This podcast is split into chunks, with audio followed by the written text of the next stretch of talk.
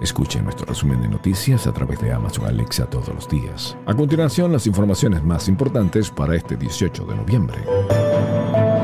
Este 19 de noviembre se celebrará la primera gala gastronómica zuliana en Madrid. El Consejo de Unión Europea extiende por un año las sanciones contra funcionarios de Maduro.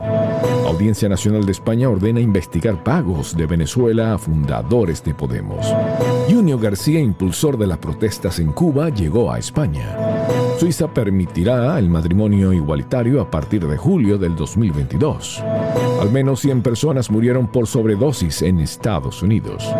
Antonio Ledesma, Corte Penal Internacional hará justicia en Venezuela. Nuevo trailer de Spider-Man No Way Home muestra sorpresas. Dani Alves regresa al Barcelona y afirma que el vestuario está mejor porque estoy yo. Les narró Steve Caranda.